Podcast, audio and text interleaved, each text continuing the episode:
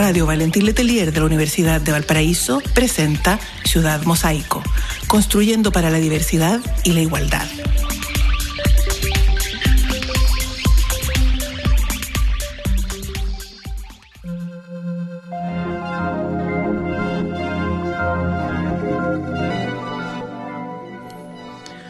Hola, hola a todos, todos, todos, todas, todes. Eh, las personas que nos están escuchando en este nuevo capítulo de Ciudad Mosaico, un programa de eh, la Dirección de Diversidad e Igualdad de la Universidad de Valparaíso. Espacio, además, donde nos toca eh, desempeñar nuestras funciones laborales. Ya les habla y les saluda desde la radio Valentín Letelier, Hernán Silva Cepeda, trabajador social de la dirección y además parte de este, de este programa, de este proyecto que, como hemos dicho en ocasiones anteriores, busca generar un espacio de reflexión, de conversación en clave pedagógica. ¿Y a qué nos referimos con esa clave pedagógica? Es que podamos instalar algunos temas, algunas conversaciones sobre esta agenda de igualdad, la agenda de género, que busca justamente, al menos en nuestra casa de estudios, eh, problematizar y también erradicar las prácticas de violencia basadas en género. Hoy es un día muy especial, ya porque es un día que se conmemora, hay una fecha de conmemoración que no voy a adelantar nada, se la voy a preguntar al tiro a una de nuestras invitadas que anteriormente ya ha estado, ya estuvo en otro programa en ese tiempo entrevistado, entrevistada por nuestra compañera Lore, ya periodista de, que además hace una, una cápsula, eh, una entrevista que se, em, se, comparte también en nuestras redes sociales que le invito como a, a poder visitar. Además también aprovecho de invitarles a... Mm, a visitar nuestras redes sociales, eh, Dirección de Igualdad y Diversidad en Instagram, nos pueden encontrar, ahí estamos compartiendo diferentes tipos de actividades, un poco lo que estamos haciendo, eh, invitaciones a los conversatorios, conversaciones, también invitaciones a los talleres que realizamos para, para la comunidad universitaria, así que les, eh, les invitamos a poder visitarnos y seguirnos, ¿ya? También estamos en YouTube, estamos en Facebook, así que también nos pueden visitar. Hoy día, lamentablemente, no está el equipo completo, tenemos una baja porque nuestra compañera de labores, directora de la dirección, Karin Berlien, anda viajando, anda en Punta Arenas, así que no nos pudo, no nos pudo acompañar, pero eh, sí pudo venir una, una, una, gran colega, compañera, amiga, eh, con la cual desarrollamos justamente mucho trabajo en conjunto. Camila Muñoz, ¿cómo estás tú? Hola, hola, les saludo por acá. Súper, súper bien, contenta de estar acá hoy día, por la invitación. Y para que conversemos justamente... ¿De qué? ¿Qué? ¿Qué? es lo que se conmemora hoy día, Camila? Por favor, oriéntanos. A lo que vinimos. A lo que vinimos, al tiro nomás. Eh, hoy día, bueno, 17 de mayo, es el Día Internacional contra la homofobia, la transfobia, la bifobia y la lesbofobia, para quienes no estaban al tanto. ¿Ya? Ahora, ¿de dónde viene esto?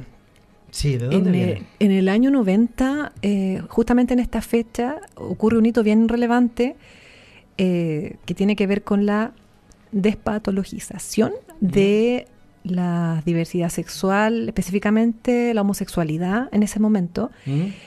Eh, toda vez que se retira de los manuales de, de psiquiatría, si, si, mal no recuerdo, específicamente del CIE-10, que catalogaba justamente a la, a la diversidad sexual, a la homosexualidad en particular, como un trastorno hasta ese tiempo si nos fijamos, en 1990 no fue hace mucho, o sea... No, muy a la vuelta de la esquina. Claro, sí. claro, claro.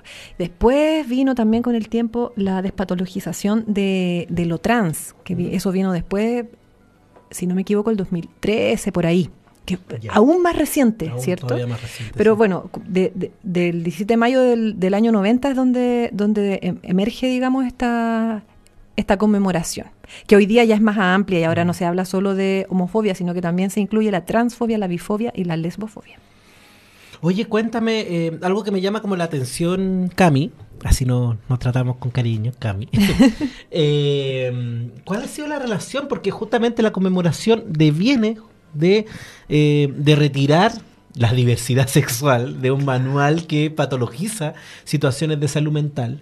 Eh, ¿Cuál ha sido la relación del área de la salud mental con las diversidades sexuales? ¿Ya? ¿Cuál ha sido como su mirada? ¿Ya? Porque una cosa es sacarla de un manual, ya que quizá se termina el argumento de considerar, porque ¿qué, significa sacarla de un manual? Que la homosexualidad no es, en el caso específico de los varones, no es, no es una patología, ¿no? Pero ¿cómo se siguió trabajando acá en Chile esta situación? ¿Cómo ha sido la relación de la salud mental en Chile con la diversidad sexual? ¿Hubo algún cambio significativo después de esto? Uf. una pregunta muy grande, ¿verdad? Es que está buena, está buena. Mira, yo te diría que a la fecha, ¿Mm? año 2023, todavía hay, bueno, hay consenso internacional, es cierto, eh, ¿Mm? basado en los derechos humanos, donde vamos a ver que, mm, que la diversidad sexual en ningún sentido es patología, sino justamente diversidad, como de la condición humana, de, de a quienes podemos amar o de dónde están nuestras, nuestros vínculos sexoafectivos, y eso no tiene un, juicio ni malo ni bueno en sí mismo.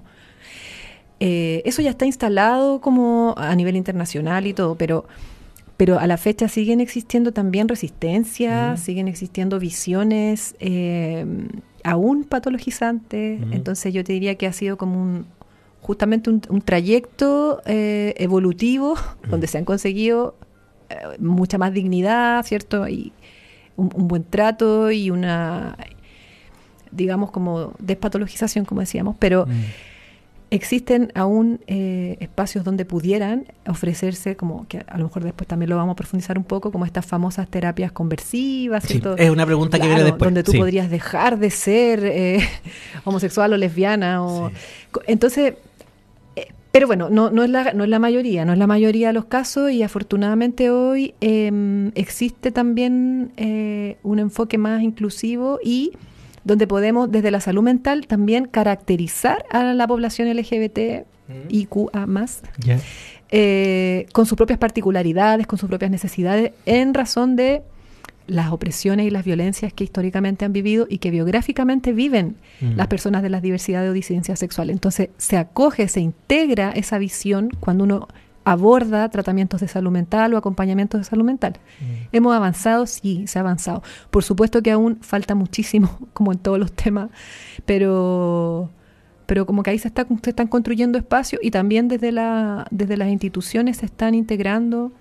eh, lineamientos ya más formales que acogen e integran a la diversidad de disidencias sexuales como desde un enfoque de derechos también humanos. Sí, pues además, eh, cómo eh, ese, ese incorporar significa nombrar porque al menos lo que hemos tenido la experiencia de trabajar en contextos educacionales, yo me acuerdo específicamente una experiencia laboral que tuve en un colegio de solamente varones, eh, donde lo que trabajábamos tema de masculinidad era un espacio ideal, porque ya estaban separados los grupos, entonces podía trabajar directamente con los chiquillos. Pero me acuerdo algo que nos decían los estudiantes jóvenes de, em, que, em, que, eran parte también de la, de la comunidad eh, de la diversidad sexual era que no los nombraban, porque todos los profes pensaban y las profes pensaban que eran heterosexuales todo el curso hasta que se demostrara lo contrario. Entonces cuando se demostraba lo contrario habían dos formas de reaccionar. Una desde el rechazo y otra como, ah, es verdad, también, los, también las personas homosexuales. Entonces, o decirle constantemente, ustedes cuando sean padres, ustedes cuando se casen, cuando tengan una señora, y cómo va invisibilizando también esa, a esa población. ¿Cómo afecta emocionalmente esto a los chiquillos? Claro, ahí está la famosa heteronorma, ¿cierto? Como... ¿Y qué sería la heteronorma? Esta, justamente asumir la heterosexualidad como lo normativo o inclusive lo normal, ¿Mm? eh, marginalizando justamente a quienes no sean, o incluso invisibilizando a quienes no sean hetero, y asumiendo de antemano que toda la gente es heterosexual. Mm. Como lo que dices tú que pasa en los colegios, cuándo vas a tener hijos, que te gusta la compañerita y en realidad te gusta el compañerito.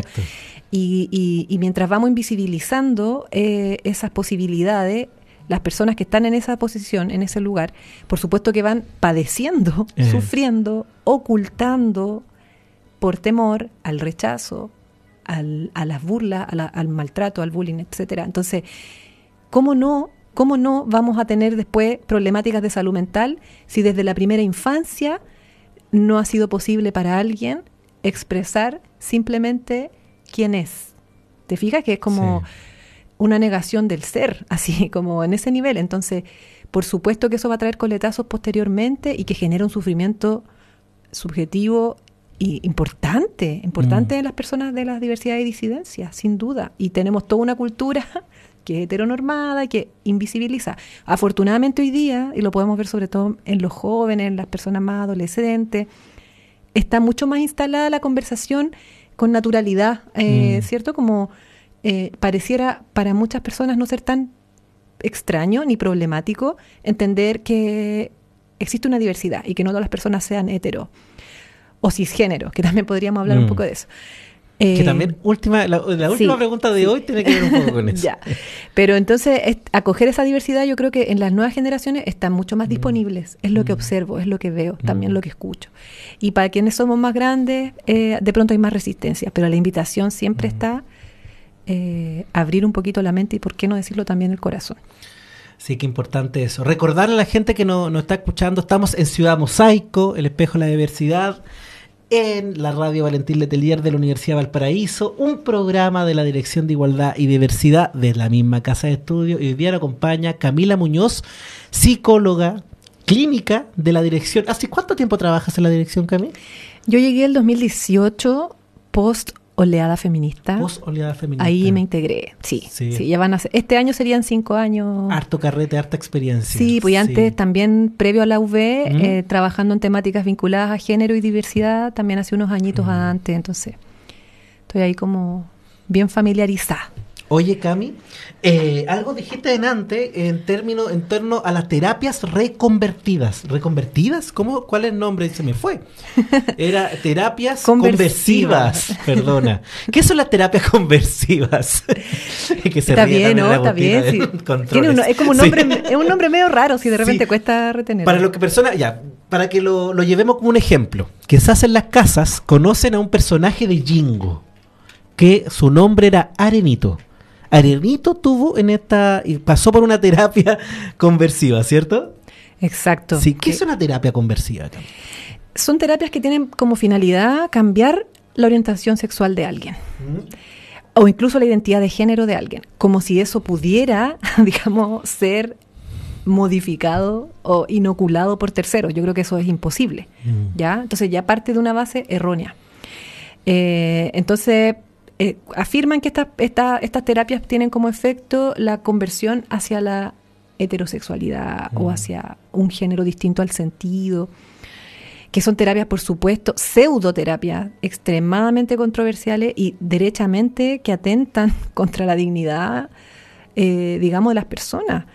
A mí me parece sumamente grave. Hoy día todavía, todavía existen espacios, eh, yo no sé con qué sustento serio, eh, como a la base que estén afirmando justamente que esto tiene algún tipo de efecto real o que esto tiene alguna ética también. O sea, creo que em, es tremendamente violento porque además la mayoría de las personas que asisten a este tipo de terapias de conversión son personas que están tremendamente presionadas y que van a asistir por obligación eh, finalmente para dejar de ser quienes son.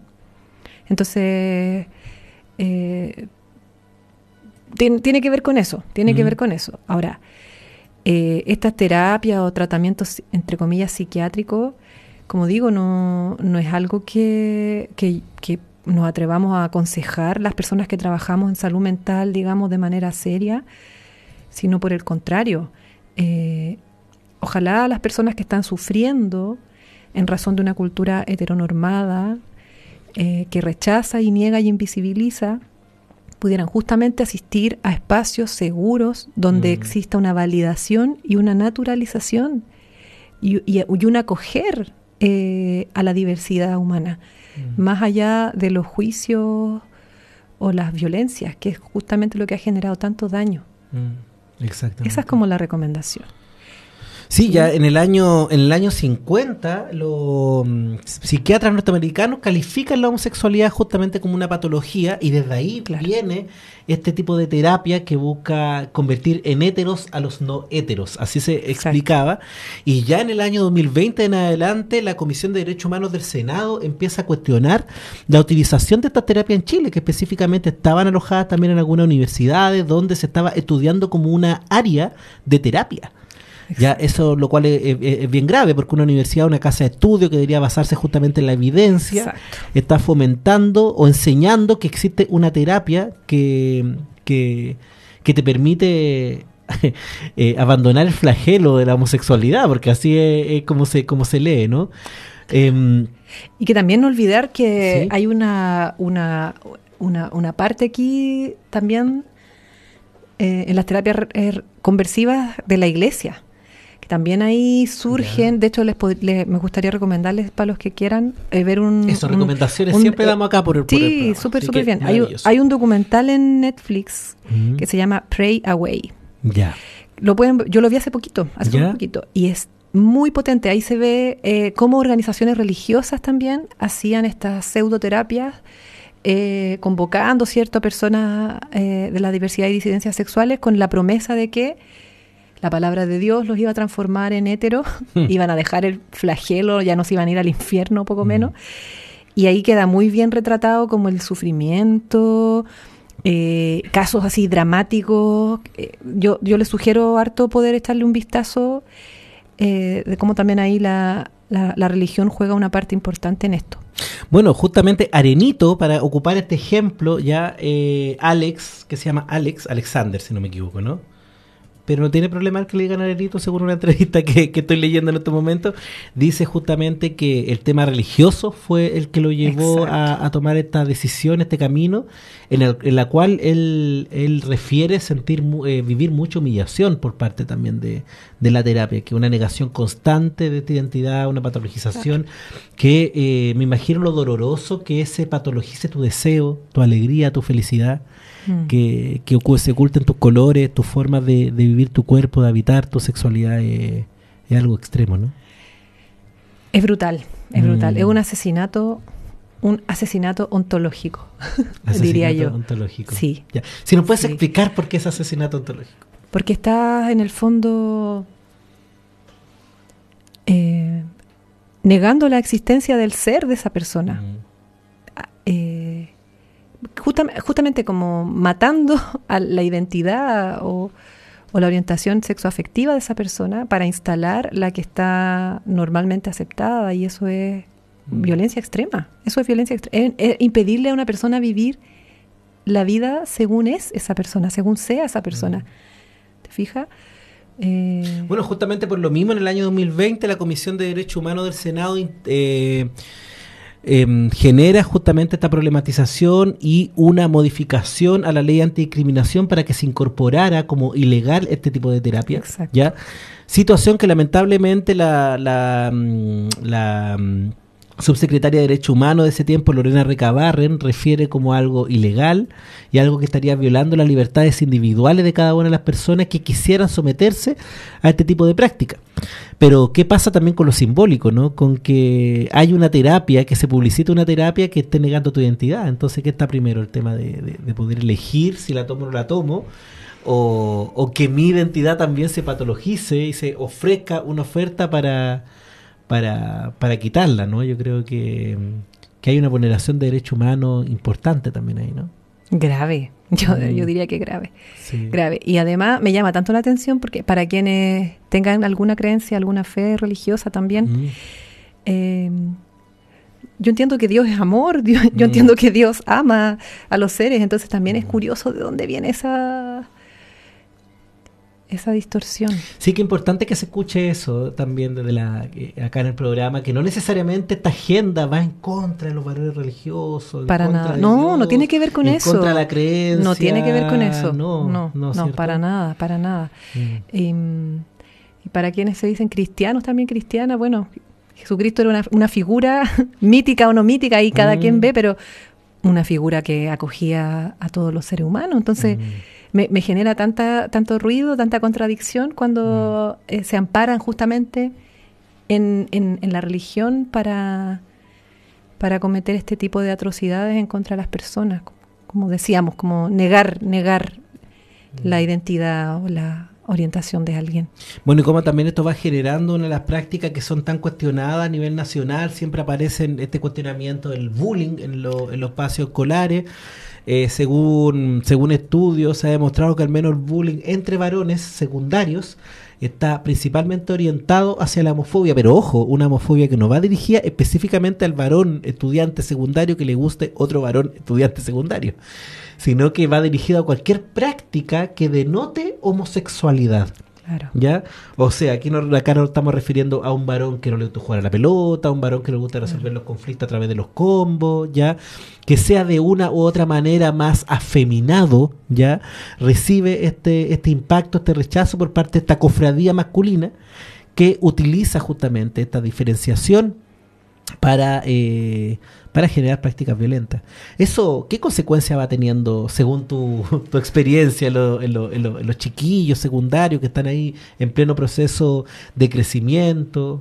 Yo insisto que ahí hay un sufrimiento subjetivo muy, muy, muy, muy significativo en, la comunidad adolescente, en este caso, LGBTIQA y mm, que va a, mm, manifestarse en lo más en lo más crudo, ¿cierto? Como con índices o tasas de suicidio mucho más altas mm. que en la población heterosexual. Es, hay, hay cifras en, torno a eso. Eh, cuadros de ansiedad y de depresión también por sobre el promedio de personas hetero. Eh, y claro, y tú pones el caso específico de varones homosexuales, pero es exactamente igual eh, de dramática la situación para las lesbianas. Mm. Total, total, total, total. Que ahí también juegan las sanciones, la invisibilización, sobre todo, muy fuerte. Em, donde la palabra lesbiana todavía eh, pareciera ser tabú para muchas mm. personas, como que sale más fácil decir gay que lesbiana de repente. ¿Y por qué pasará eh, eso, Cami? Yo creo que ahí también entra en juego, lo podemos entrecruzar con otro con otras variables como el género, de, mm. en el caso de ser mujeres. Em, se invisibiliza también justamente la sexualidad de las mujeres o el deseo de una mujer hacia otra mujer en mm. esta cultura tan machista que solamente pueden existir para el para ojo para el deseo de un varón eh, las lesbianas, como en toda esta, esta fantasía sexual de las mujeres teniendo relaciones sexuales. Todo este imaginario este porno. Total. Entonces, además hay una sexualización de las mm. lesbianas, una, como, como si fuese un fetiche, mm. eh, más bien que una orientación sexual eh, legítima, que se pueda nombrar sin problema, ¿te fijas? Y también entra en juego eso. Yo me acuerdo que una vez haciendo un taller en un liceo, nos decían unos chiquillos que, mm, que ellos no entendían cómo las mujeres tenían sexo claro. cuando eran lesbianas y no tenían pene. como, que, como el coitocéntrico. El coitocentrismo. ¿Qué sería el coitocentrismo? Explicándolo a la gente que está también escuchando, porque creo que hay como estos términos sueltos. Claro, ahí tiene que ver con que no, que no pasa. Nosotros que también trabajamos con población joven, con, con, Hernán. Y con harta educación sexual. Mucha educación sexual. Hemos recogido de los relatos de las mismas personas jóvenes que se homologa la ¿Mm? relación sexual al coito, como que fueran sinónimos, ¿cierto? Y el coito, y cuando le preguntamos, ¿y qué es el coito? ¿Es la relación sexual? No, no, la relación sexual es mucho más amplia. Exacto. El coito es una, el acto penetrativo, ¿cierto? Eh, vaginal. Entonces, es, muy, es una práctica sexual muy específica que mm. lamentablemente en una cultura heteronormada y machista se homologa a la sexualidad que es tan amplia. Es más, porque a mí nos pasa, justamente para contar a la gente que nos está escuchando, antes de irnos a la pausa musical, eh, que, cuando hacemos esta conversación con los estudiantes y las estudiantes, que no están solo los chicos, chicas de primer año, sino que también los lo más grandes. Sí, por supuesto, sí. Cuando les preguntamos eh, sobre la previa, ¿cierto? Como la importancia. ¿Cómo de partida? ¿Cómo la relación sexual, como bien decís tú, se homologa al acto penetrativo y es lo que entenderíamos como coitocentrismo, que la relación sexual en sí mismo es el coito, es la penetración vaginal, pero además también eh, como todo lo, lo que la antesala de esta penetración es entendida como la previa, como no estamos teniendo relaciones sexuales, ¿no? Estamos teniendo como una previa. Y tú tienes una cifra muy entretenida que me gustaría que la compartiéramos justo antes y después de, compartir esa cifra nos podríamos ir a la pausa musical. Sí, ahí yo también siempre digo, entonces, bueno, si, si lo otro es previa, entonces las relaciones lésbicas son una previa eterna. Eterna. no tienen relaciones sexuales, tienen previa. es solo una previa, chuta. Y, en, ese, en ese caso, qué buena que es la previa, porque, porque la cifra, las cifras no mienten. O sea, hay una encuesta también que se levantó hace poco donde se le consulta a las mujeres que habían tenido un primer encuentro sexual con otra mujer, con una compañera ¿Cuál era el porcentaje, digamos, que tenía un orgasmo en esa en, esa primera relación? Claro. Primera relación, ya. Claro, y en esa, en esa cifra se ve reflejado que un 70% de las mujeres. Ya, entonces estamos diciendo que las mujeres que inician su vida sexual con otra mujer, el 70% llega al orgasmo. Mira tú, qué maravillosa cifra. La previa. La famosa, la eterna previa. que Entonces, ¿qué pasa cuando le preguntan a las mujeres que habían iniciado su vida sexual con un hombre, con un varón? ¿Qué creen ustedes que pasó con esa cifra? Ahí bajó harto y reportan alrededor del 20% una relación, eh, o sea, haber tenido un orgasmo. Que ojo, tampoco el orgasmo lo vamos a poner como el fin último de una relación. Es un indicador más, en este caso un indicador más. Pero también nos dice algo, ¿se fijan? Mm. es interesante también problematizar el mismo lenguaje que estamos usando cuando nos referimos a la sexualidad que es tan amplia y que no es solo heteronormada. Mm, exactamente. Podríamos decir que la previa, en este caso, genera mayor posibilidad de en una mujer llegar al orgasmo que el acto penetrativo. Imagínate. Sí. Mira, son sí, son, son, son conversación, al menos elementos que pueden ir, pueden ir incorporando a, eh, a una reflexión que es tan amplia, que también tiene mucho que ver con el, con el día de hoy, que es la educación sexual integral, que es la posibilidad también de conversar dentro del espacio educativo en torno a esta, a esta necesidad que, ojo, no es nueva, Cami. Ya en el año 2017, por ejemplo, el Ministerio de Educación había sacado una orientación para la inclusión de las personas lesbianas, gays, bisexuales, trans e intersex en el sistema educativo, que justamente estaba orientada por la ley antidiscriminación. 2017, esto no es como algo nuevo, estamos hablando hace unos años atrás. ¿Cómo todavía estamos en esta necesidad de incorporar esta conversación que, insisto, nadie se lo obliga a hacer homosexual o lesbiano, porque eso es imposible. Sino que sí no patologizar, ¿no? Exacto, no patologizar, nombrar, visibilizar, mm. integrar en la conversación como una posibilidad más. Mm. Entender que no todas las personas son heterosexuales y está bien que así sea, es parte de la diversidad humana. Sí. Bueno, hoy en, la, en, el, en el programa Ciudad Mosaico de la Radio Valentín Letelier estamos conversando con Camila Muñoz, psicóloga de la Dirección de, de la Dirección de Diversidad e Igualdad, y justamente estamos conversando en hoy el Día Internacional contra la homofobia, la transfobia y la bifobia, que me gustaría que después también conversáramos sobre esos conceptos para que nos quedaran bien claritos. Eh, pero vamos con una pausa musical en esta linda tarde de día miércoles.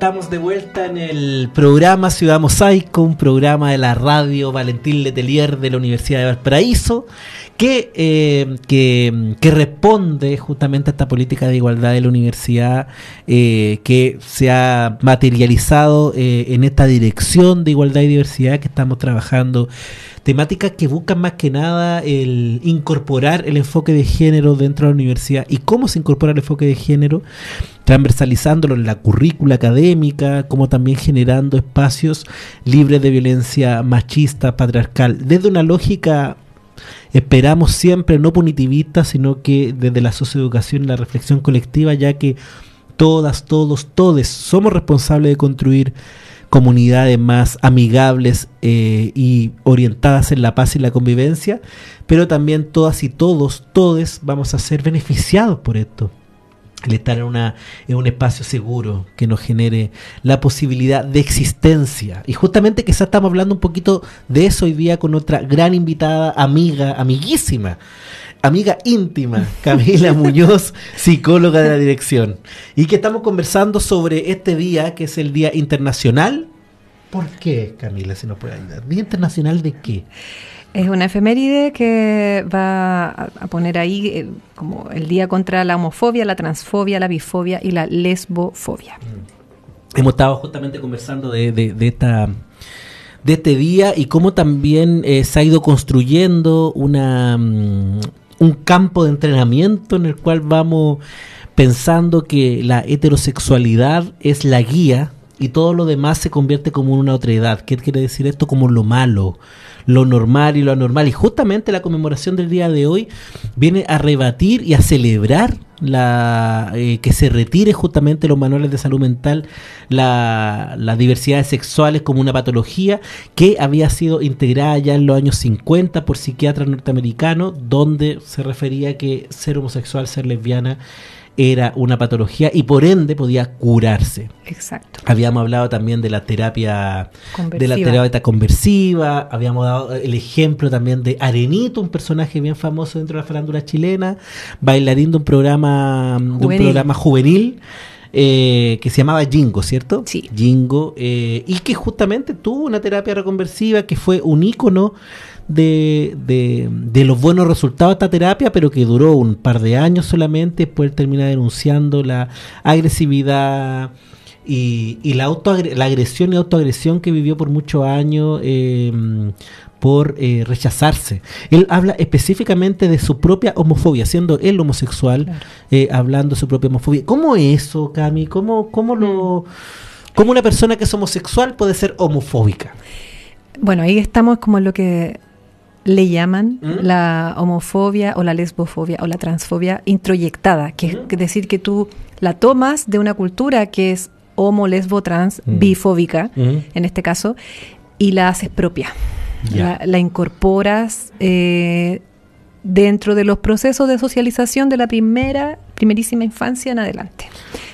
¿Sí? Todo un aparataje cultural que que eh, dota como de, de, normalidad solo lo, lo hetero, solo lo cisgénero, entonces de ahí parte también eh, esta tremenda autoagresión que al final es sí, incorpora, introyectar esta, que no es fobia, que tampoco es fobia, no es, no es pánico, es, es, yo prefiero hablar como de transodio, lesbo odio. No es como cuando tenemos fobia por una araña. Exacto, ¿no? ¿no? tiene que ver con el miedo sí, como tal. No es tan irracional entonces, exacto, tiene que ver con eso. ¿no? Es, exacto, tiene que ver con estos introyectos que vamos incorporando que son odiantes de la diversidad mm. al final y que justamente utilizan vectores o caminos que desvienen de la institucionalidad. Habíamos hablado también en el primer bloque sobre cómo el lenguaje eh, construía esta realidad heteronormada. Habíamos hablado también de esta heteronorma que era la guía, la orientación, pensar que todos son heterosexuales hasta que se demuestre lo contrario. Exacto. Eh, en el sistema educacional y cómo también dentro del sistema educacional la homofobia específicamente se había transformado en un gatillador de prácticas maltratantes eh, denominadas bullying o matonaje escolar, como quieran referirse. Que han llevado al suicidio a muchos jóvenes también en este país. Y una alta tasa de, sí. una alta tasa de suicidio, sí. Es como lamentable. Es un problema de derecho humano y justamente eso es lo que hemos tratado de eh, instalar hoy día dentro de la conversación, que no tiene que ver con agendas valóricas, sino que tiene que ver con agendas de derecho humano. Y justamente esta misma agenda de derecho humano... Eh, están orientadas por acuerdos internacionales, ¿cierto? Los derechos de la niñez, los derechos también en contra de cualquier tipo de discriminación. Y que en Chile además no olvidar que ha sido tan fuerte esta situación que tenemos una ley que... Eh, que tiene el nombre de Daniel Samudio, ya que es la ley de antidiscriminación y que justamente busca evitar estos crímenes de odio, porque no es tan solo este rechazo del ninguneo, del, del no nombrar, del invisibilizar, sino que también del de eh, materialmente eliminar. Exacto, maltratar, golpear, mm. humillar, violar y hasta asesinar. De eso estamos hablando. Fíjate que hoy día eh, hicimos un breve resumen de lo que fue el primer bloque, ¿ya? Eh, y como, como siguiendo con esta conversación, me gustaría como incorporar una, una, una, una pregunta que una vez nos hicieron Cami haciendo un taller. Recordarle que con la Cami además trabajamos como una dupla en la, en la dirección, eh, trabajamos en espacio socioeducativo con la comunidad universitaria toda. ¿Qué quiere decir comunidad universitaria toda? Los tres estamentos que en una universidad son el estamento estudiantil, estamiento de los funcionarios y los funcionarios eh, académicos y lo, también los funcionarios no académicos. Eh, nos toca estar desarrollando conversaciones en clave problematizadora en torno a estos temas. Y me acuerdo que una vez nos preguntaron, Cami, cuál es la diferencia entre diversidades sexuales y disidencias sexuales. Y tú sabes, diste una muy buena respuesta, así que me gustaría que la compartiera ahora. Y también es una súper buena pregunta. ¿Mm? Cuando hablamos de diversidad, como Claro, es como, es como un, un, término más buena onda, más transversal, ¿cierto? Como que somos diversos y distintas formas de ser en el mundo y en la vida sexoafectiva y en las identidades. Pero cuando hablamos de disidencia, implica también eh, un posicionamiento más político, tiene que ver, viene desde los activismos, ¿cierto? Donde... Como más de la militancia política. Exacto, donde las personas finalmente, eh, de su propia identidad, de su propio dolor, y de sus propias opresiones, logran tomar una bandera de lucha, de, reivindicación de derechos, como decíamos, a través de, esto, de estas movilizaciones de, como de tipo más activista. Eh, y ahí estaríamos hablando más bien de disidencias sexuales, que rompen con lo establecido, que mm. toman acciones políticas, que ponen en el fondo el pecho a las balas también en las calles, en, tantos lugares. Como mm. desde ese lugar entonces, para incluir a todas las personas, uno también puede decir diversidades y disidencias. Hay gente que te va a decir yo soy disidencia sexual, hay gente que te va a decir yo soy diversidad sexual. Y, y, también está bien. Y hay personas que te van a decir, ¿sabes qué? Yo soy una persona igual que tú. No me pongas rótulo. No me pongas rótulo, sí. Exacto. Que no, ha pasado también. Exacto. Y eso también es importante considerarlo como mm. válido, legítimo. Eh, y creo que es mucho más respetuoso también referirnos a, la persona que tenemos al frente según el lugar desde donde ella se vive a sí misma. Entonces... Y ahí yo, yo creo que una buena pregunta, porque quizá alguna persona que nos puede estar escuchando decir, pero ¿cómo yo voy a cachar? ¿Cómo voy a saber a quién tengo al frente? Yo creo que más allá de preguntar, no sé qué pensáis tú, esta es mi reflexión, pero más allá de preguntarnos con quién cuál es la identidad de género, que igual me gustaría, eso después lo vamos a, profundizar como en la última pregunta, más allá de saber cuál es la identidad de ser, género o la orientación sexual de una persona, me tengo que preguntar si es necesario saberlo. Exacto. Por la conversación que estoy teniendo. Sí, o sea, nadie, a la, a la, gente heterosexual, nadie le anda preguntando eh, cuál es tu orientación o cuál es tu identidad. Sí, ¿Por qué tendría que ser una pregunta dirigida a otras personas? Eh, por supuesto que a veces es atingente. Ya. Si, si, yo ¿Qué escenario sería atingente? A mí, a mí me parece que en un espacio donde eh, hay que referirse formalmente a la persona que está al frente, utilizando un pronombre, por ejemplo, eh, ahí uno podría preguntar, en una sala de espera, en una sala de clase, en el box de atención Em, eh, del área médica, desde la psicología, mm. y cuando tú estás frente a esa persona, tú puedes ahí preguntar cuál es tu nombre, ¿cierto? Mm.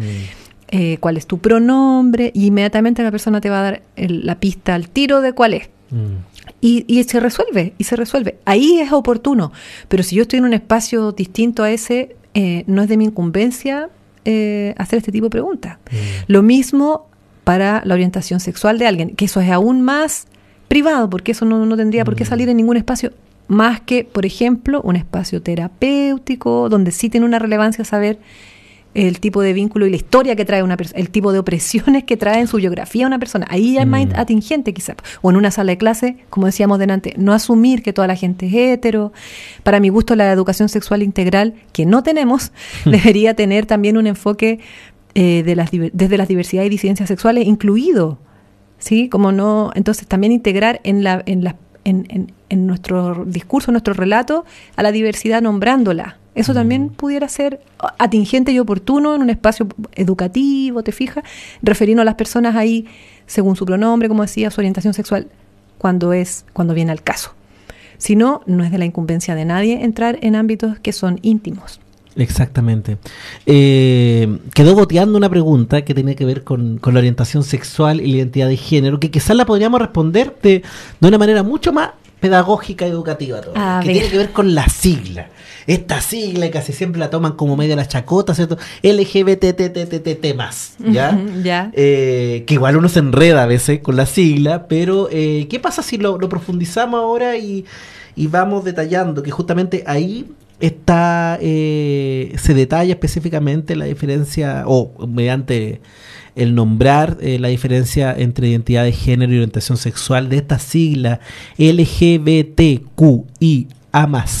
Ya. Esa es como la última actualización, ¿no? Sí. Y si vamos como, como deteniéndolo, ¿a qué se refiere la L?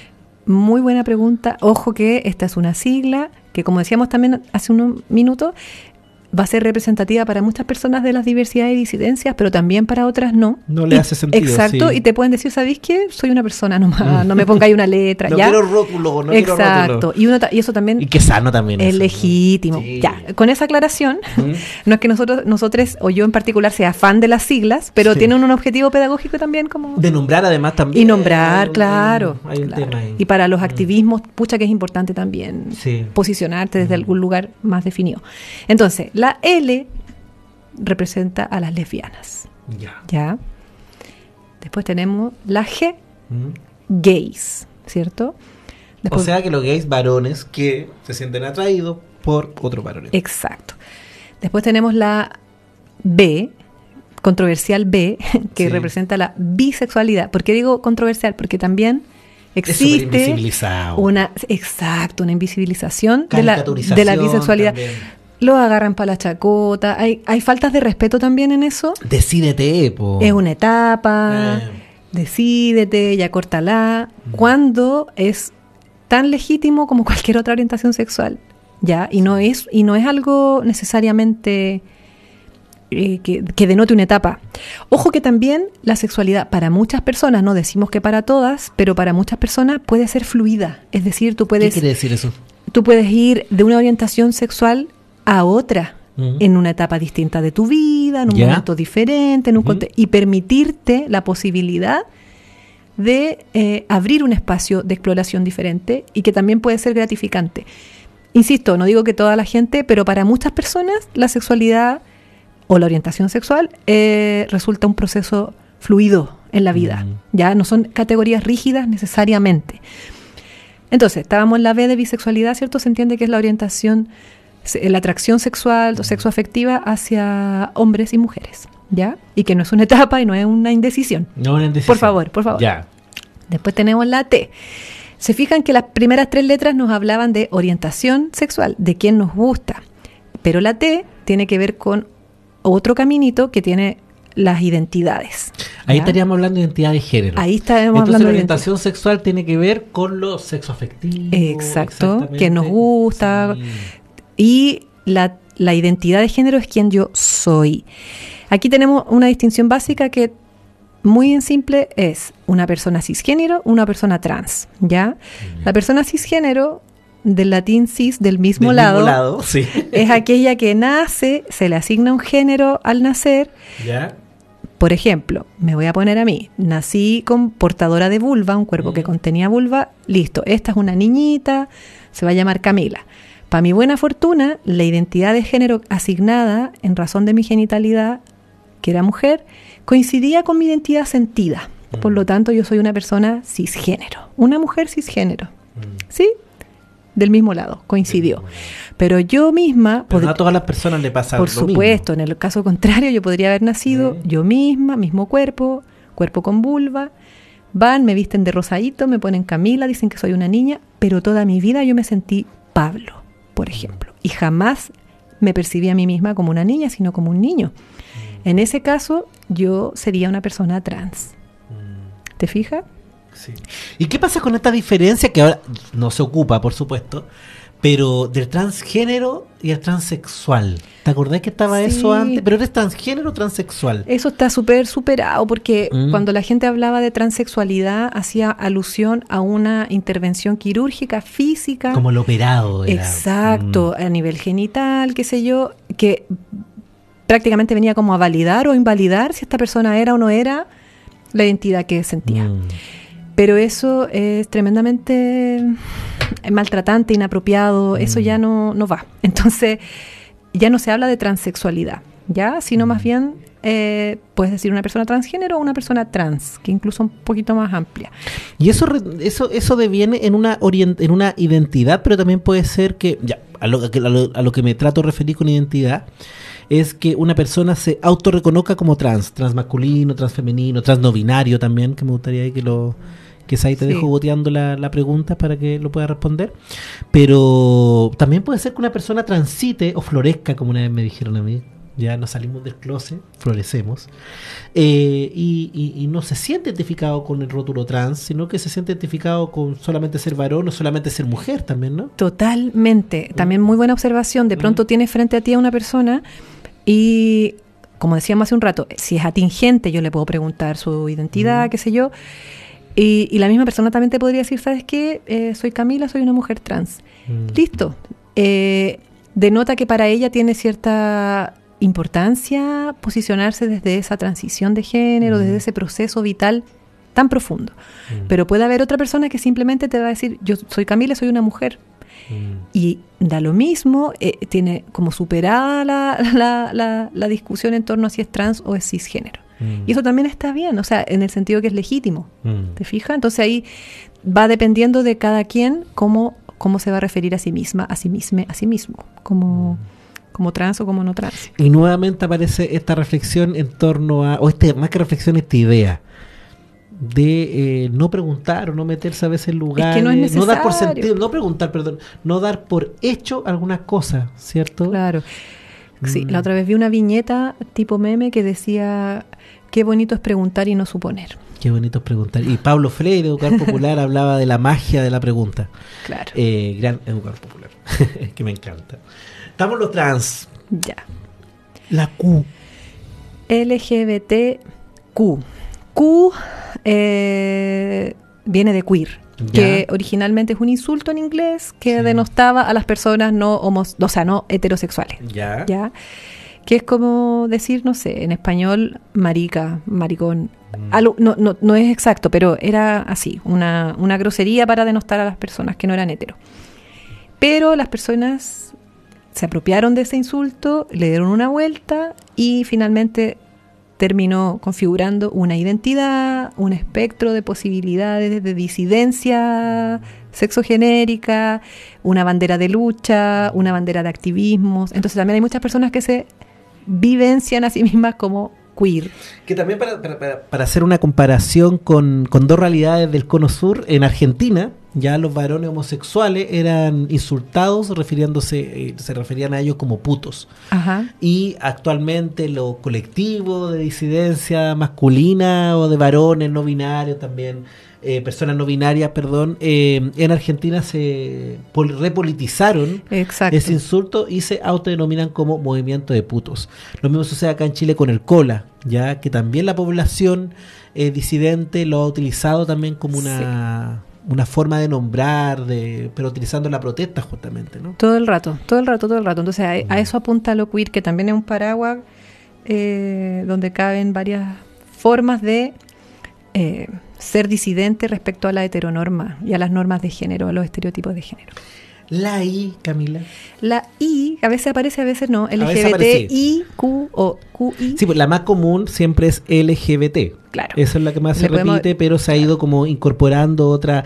Específicamente estamos en el ámbito de las identidades de género.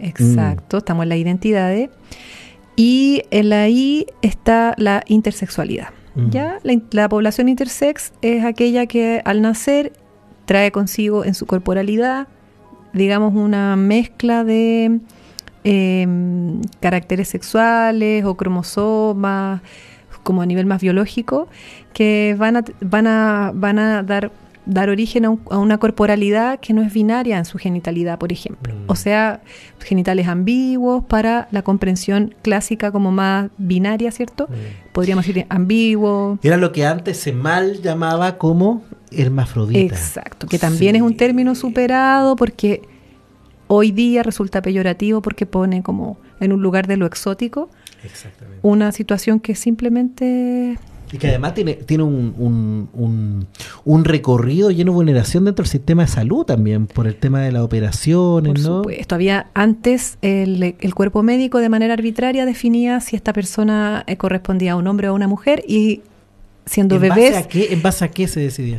Uf, ahí, bueno, habría que preguntar ahí como, me imagino que determinaban ciertos niveles a lo mejor en sangre, ciertas características más visibles, morfológicas, no lo mm. sé, pero también en última instancia era bien arbitrario, mm. porque lo, definía un, equipo de, profesionales, pero que como resultado final podía traer una asignación de una identidad y una modificación corporal que no se condecía con la identidad sentida, que me, ha pasado ver, me ha tocado mm. ver en casos reales, que a alguien se le modificó una genitalidad ambigua, qué sé yo, eh, quirúrgicamente y se le construyó un pene o una vagina y después esa persona resulta que eh, esto le generaba una disforia tremenda, eh, no, que no, no habría querido ser operada, un sufrimiento altísimo, ideaciones suicidas. Mm. Entonces, en razón de todo eso es que hoy en día existen hasta hay una circular en salud que prohíbe las intervenciones eh, de personas intersex eh, a temprana edad al menos. Y para finalizar, Cami, el más. Claro, la sigla incluye ahí LGBTIQ. A veces ponen la A también, que tiene que ver con la asexualidad, que entra como en el espectro de las orientaciones sexuales. ¿Ya? Que tiene que ver con que tú puedes establecer un vínculo afectivo pero no sexual necesariamente. También es un espectro, ahí da para más, pero quizás tendríamos que abrir otro capítulo para hablar de... Exactamente. Pero la A tiene que ver con la sexualidad. Y la más, el signo más, finalmente eh, es para incluir a todas aquellas diversidades y disidencias sexogenéricas no incluidas en la sigla como tal. No olvidar que esta es una sigla que puede ir cambiando, es mm. fluida, es dinámica, la realidad es dinámica, los fenómenos sociales son mm. dinámicos. Entonces no lo tomemos como una bandera estática, ¿no? Yo creo que, tiene que ver con una orientación. Exacto. Y, respetando también a quienes eh, no van a tampoco verse incluidos en, en, en las letras y también está bien, o sea.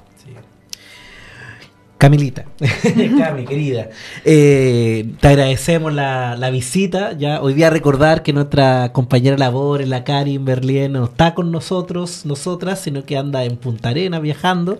Así que me tocó venir solito, pero no me sentí para nada solo con tu grata compañía y además con tu linda conversación y orientación que sin lugar a duda genera estas claves que necesitamos para ir construyendo sociedades bien tratantes, que tiene que ver con lo pedagógico creemos eh, convencidamente que, que, en la educación, en la posibilidad de dialogar, de conversar, en la magia de la pregunta, en la magia de la duda, en la magia de la inquietud de saber un poco más, podemos justamente encontrar algunas pistas o luces que nos ayude a construir esta universidad por un lado, ya eh, igualitaria, pero también una sociedad eh, que, que sea una casa para todos, ¿no? No solamente para algunos pocos. Así que muchas gracias, querida, por, gracias, gracias por venir hoy y, recordarle, recordar a la gente que estamos, tuvimos en el programa Ciudad Mosaico de la radio Valentín Letelier, hoy día conversando con la psicóloga de la Dirección de Igualdad y Diversidad de la Dirección de, la Universidad del Paraíso, perdón,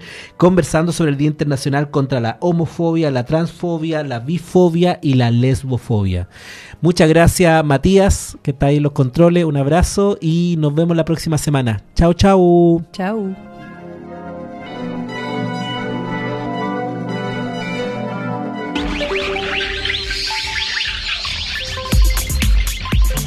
Radio Valentín Letelier de la Universidad de Valparaíso presentó Ciudad Mosaico, construyendo para la diversidad y la igualdad.